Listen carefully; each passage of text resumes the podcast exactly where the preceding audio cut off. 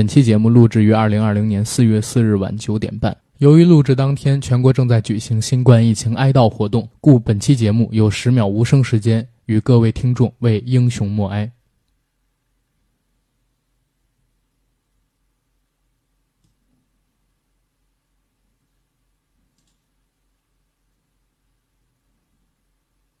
Gotta relax. This is Earth Radio.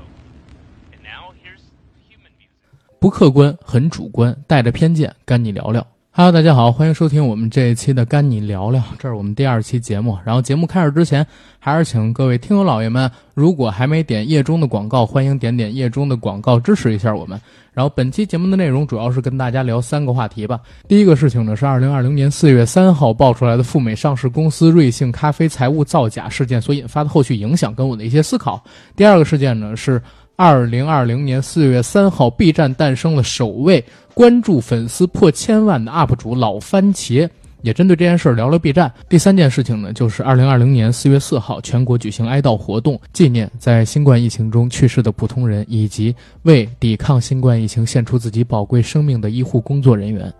话不多说，先进我们今天正式的节目啊。先说瑞幸咖啡的事儿，我不知道这个。话不多说，先进我们今天正式的节目啊。先说瑞幸咖啡的事儿，我不知道瑞幸的咖啡有多少朋友喝过，或者说大家常喝吗？在这件事儿出了之后，我看到咱们硬核电台几个微信群里边有听友在转发自己的优惠券给其他听友，说是怕瑞幸马上就要没了，自己这优惠券喝不完。如果说大家不嫌弃，可以一起喝。昨天呢，我也看到新闻，在傍晚的时候，很多的自媒体或者说很多的新闻公众号都在发瑞幸爆单了。在财务报假这件事爆出来之后，瑞幸的股价暴跌了百分之八十，一宿六次熔断，而很多的。消费者们因为之前攒了大量瑞幸的券嘛，害怕瑞幸倒了之后这个券没有办法消费，集中到瑞幸的各大门店里边去购买咖啡。而瑞幸的 CEO 呢，相对而言还是比较坚强的，在自己的微博还有自己的朋友圈里边发了一个动态图，这个动态图好像写的是“今天我们更要元气满满”，哎，这个心态真的是好啊！我不知道大家对瑞幸这个品牌了解有多少，其实我的了解并不是很多。我对他接触最多的时间呢，应该是在二零一八年的年初到二零一八年的年底，因为在那段时间里边呢，我经常会去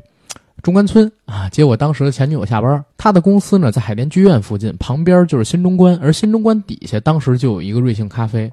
在等他下班无聊的那一两个小时里边，喝杯咖啡其实是一不错的选择。而当时的瑞幸咖啡打折跟优惠的力度非常大。我不知道大家有多少人喝过瑞幸的咖啡啊？但是平时在星巴克你点一杯，或者说在 Costa 太平洋什么的点一杯，基本上均价已经到三十了。可是，在瑞幸咖啡你点到一杯，呃，跟星巴克水平差不多的咖啡，可能在当时只花我三块到五块钱，而且还可以领到各种各样的打折券，甚至有买一送一、买一送二这样的折扣优惠在。虽然现在很多人都诟病星巴克跟瑞幸的咖啡是属于咖啡里的刷锅水这个等级的存在，但是大家也都知道所谓的薅羊毛心理，只要你能占便宜，就比如说买手机。你看到一款手机，可能它下巴很长，但是它如果价钱特便宜，这下巴在你眼里就会变得越来越窄，越来越窄。本来它芯片用的不是很好，但是如果它便宜，这个芯片的性能就会在你看来越来越强，越来越强。咖啡也是一样的，只要它便宜，哪怕口味儿跟星巴克一样糟，但是只要它能提供咖啡因，能给你提供不错的口感跟糖浆，那你还是能够感受到快乐的。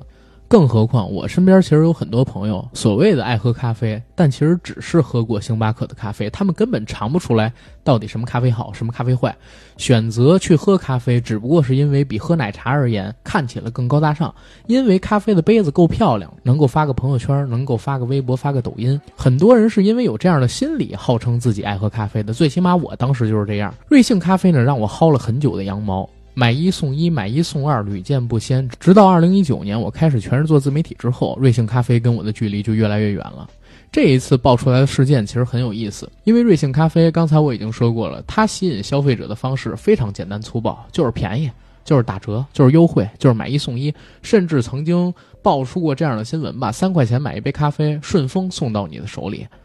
瑞幸承认财务造假是属于自爆。在昨天美股开盘盘前，瑞幸咖啡做了个公告，说审计截止至二零一九年十二月三十一日的年报，他们发现了问题，董事会成立了一个特别调查委员会，调查委员会发现，二零一九年二季度至四季度期间，瑞幸咖啡虚增了二十二亿元的交易额，相关费用和支出也相应虚增。目前调查仍在进行，公司将进一步对财务数据等进行调整，然后再进行公告。这是当时管理层自曝出来的内容。如果说自曝，基本就等于实锤了嘛。其实这个事情的起因，关于瑞幸财务造假这方面的风啊，早就已经吹了几个月了。因为今年二月初的时候，就有一个神秘人，这个神秘人我们不知道是谁，或者说神秘的机构不知道是谁，就像国际上的知名机构混水提交了一份报告。这份报告呢，是他们请了一千多个小时工或者说临时工，还有两万多张发票，对瑞幸进行了深度的财务分析和跟踪调查之后所提交出来的。他们认为瑞幸进行了财务造假。混水这个公司很有意思啊，它其实是。之前发生过很多起跟中概股有关的事儿，这公司干啥呢？他专门跟踪中概股，看中概股在美国上市之后到底有没有财务造假行为，然后专门来做空。当时混水发布了这个消息之后，已经对瑞幸的股价有了一定的影响，股价也就影响了百分之十到二十吧，而不像昨天瑞幸自曝等于实锤，财务造假在美国是重罪。这家公司一夜之间丢去了百分之八十的市值，股价来到了五美元一股，市值也是跌去了三百亿人民币。而在这个事儿出来之后，我觉得很有意思的点是在哪儿？是在于国内一方面针对于瑞幸咖啡的几级分化。第一个分化是在哪儿呢？很多人觉得，哎。瑞幸是中概股的耻辱，中国企业的耻辱，赴美上市，财务造假，为在美国上市或者想去美国上市的中概股们留下了非常大的阴影，也让美国的投资人跟机构对中概股不信任了。有可能在未来一段时间里边，针对于中概股，美方会进行一系列的调查，让各个公司都举步维艰，让中国企业积累了几十年的商誉在全世界扫地。这其实也是我大致比较认同的一种观点啊，但是我看到另外一种观点，其实是觉得挺奇葩的，想跟大家分享分享，是啥观点呢？啊，今天我在准备资料的时候，我看 B 站上边有几个非常知名的 UP 主，在评价瑞幸咖啡的时候起了这样的标题：“瑞幸咖啡，民族之光。”何谓民族之光？说瑞幸咖啡呢，从成立到上市，哪怕是组班的，都是按照纳斯达克的标准去进行运行的。所以不到两年的时间成功上市。上市之后，其实圈的也是美国人的钱，从老美那儿薅了羊毛，补贴给国内的消费者。说我花了这么便宜的钱喝了瑞幸的咖啡，我觉得我亏欠瑞幸，瑞幸不能倒，瑞幸简直是民族良心企业，在民粹主义的光辉下，希望。瑞幸能干倒星巴克，我这话听完了之后，我是非常佩服这种哥们儿的脑回路。什么叫薅老美资本主义的羊毛，补贴国内的消费者？你这话如果传到外网上边去，这些国外的人啊，对于中国人集体消费素质的肯定性又下了一个大台阶儿。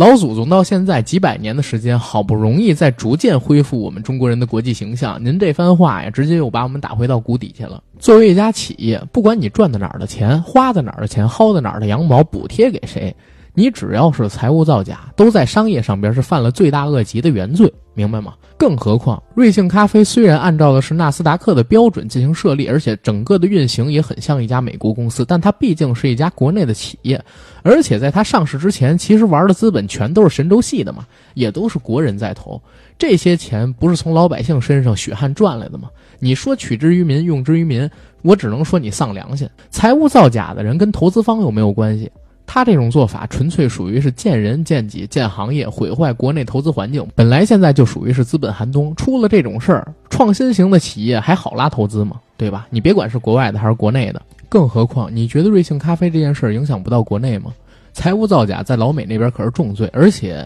好像是在去年还是今年，如果我没记错的话，我们的证监会也改革了。学了一招老美的那个叫长臂效应。之前中国的企业在其他地区上市，如果说在股市上面犯了事儿，中国的证监会没有管辖权。但是现在呢，中国的证监会也要做相应的处罚。瑞幸咖啡现在出了这么大的事儿，我看啊，很有可能会退市，哪怕不退市，面临高额的集体诉讼。再有就是很有可能国内要关店裁人。在国内有那么多家门店，涉及到上万名员工，这票人如果说公司倒了，不就是失业了吗？影响肯定是恶劣的。能说出所谓“民族之光”的人，不但是丧良心，而且没脑子。当然，咱话也说回来，哎，这瑞幸咖啡呢是在老美那边上市的，花的是美国投资人的钱。虽然国内有炒美股的人，但我相信啊，这部分人特别少，而且呢，这部分人也相对而言比较有钱。瑞幸咖啡在出现这个事儿之后，确实对消费者而言没有什么太大的影响，你把手里边券赶紧花了就行。因为这公司如果现在还真能活下来，除非是来一白衣天使疯狂给他注资，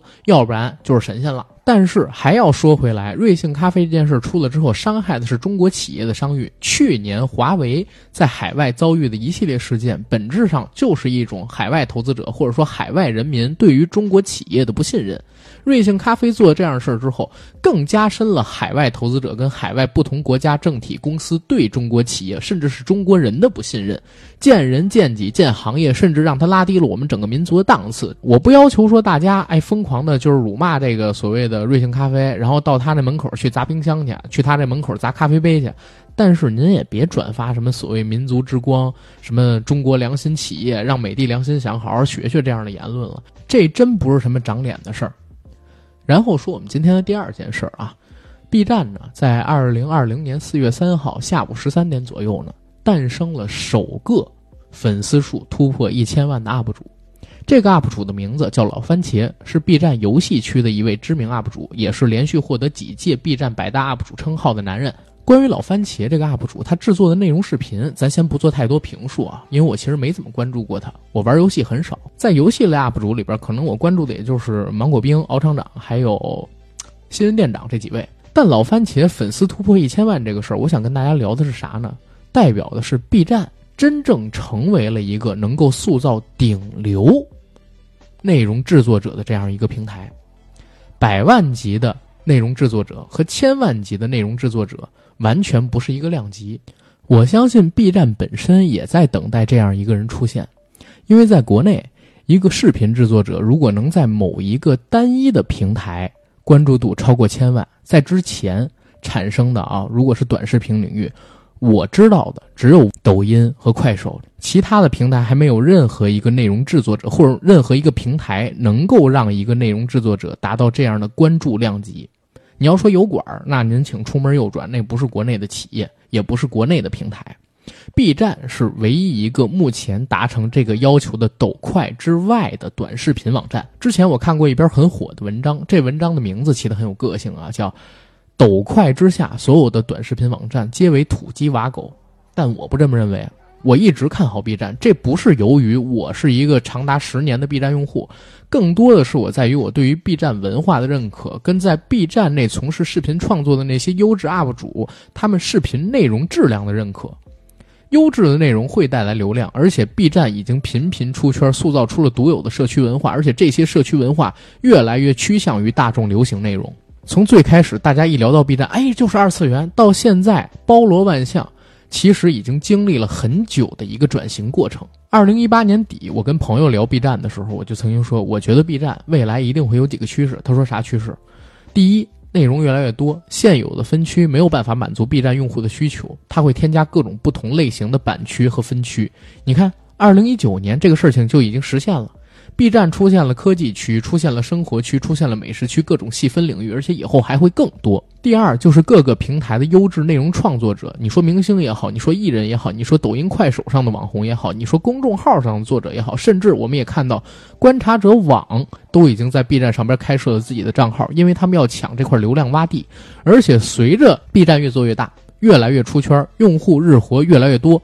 它一定会更趋向于泛文化类、泛大众类的一个平台，跳出原来小众的圈子。哪怕它的原始创业团队还想保留之前二次元的一些元素，但也已经不再是 B 站文化的主流了。现在大家可以看到，所有 B 站的 UP 主里，生活类和美食类其实是涨粉最快，科技类其实是最受关注、最容易引起骂战的几个分区。所以当时我断定，一定会有越来越多的优质内容创作者。来到这个平台，而且他们的到来会促使 B 站的用户越来越多，而且越来越多元化。这个目前也已经实现了。第三一点就是 B 站一定要开始商业化了，而且会帮助自己的 UP 主进行变现。所以在一九年，其实我也看到整个 B 站开始帮自己平台上知名的 UP 主开设自己的周边，比如说当时他帮，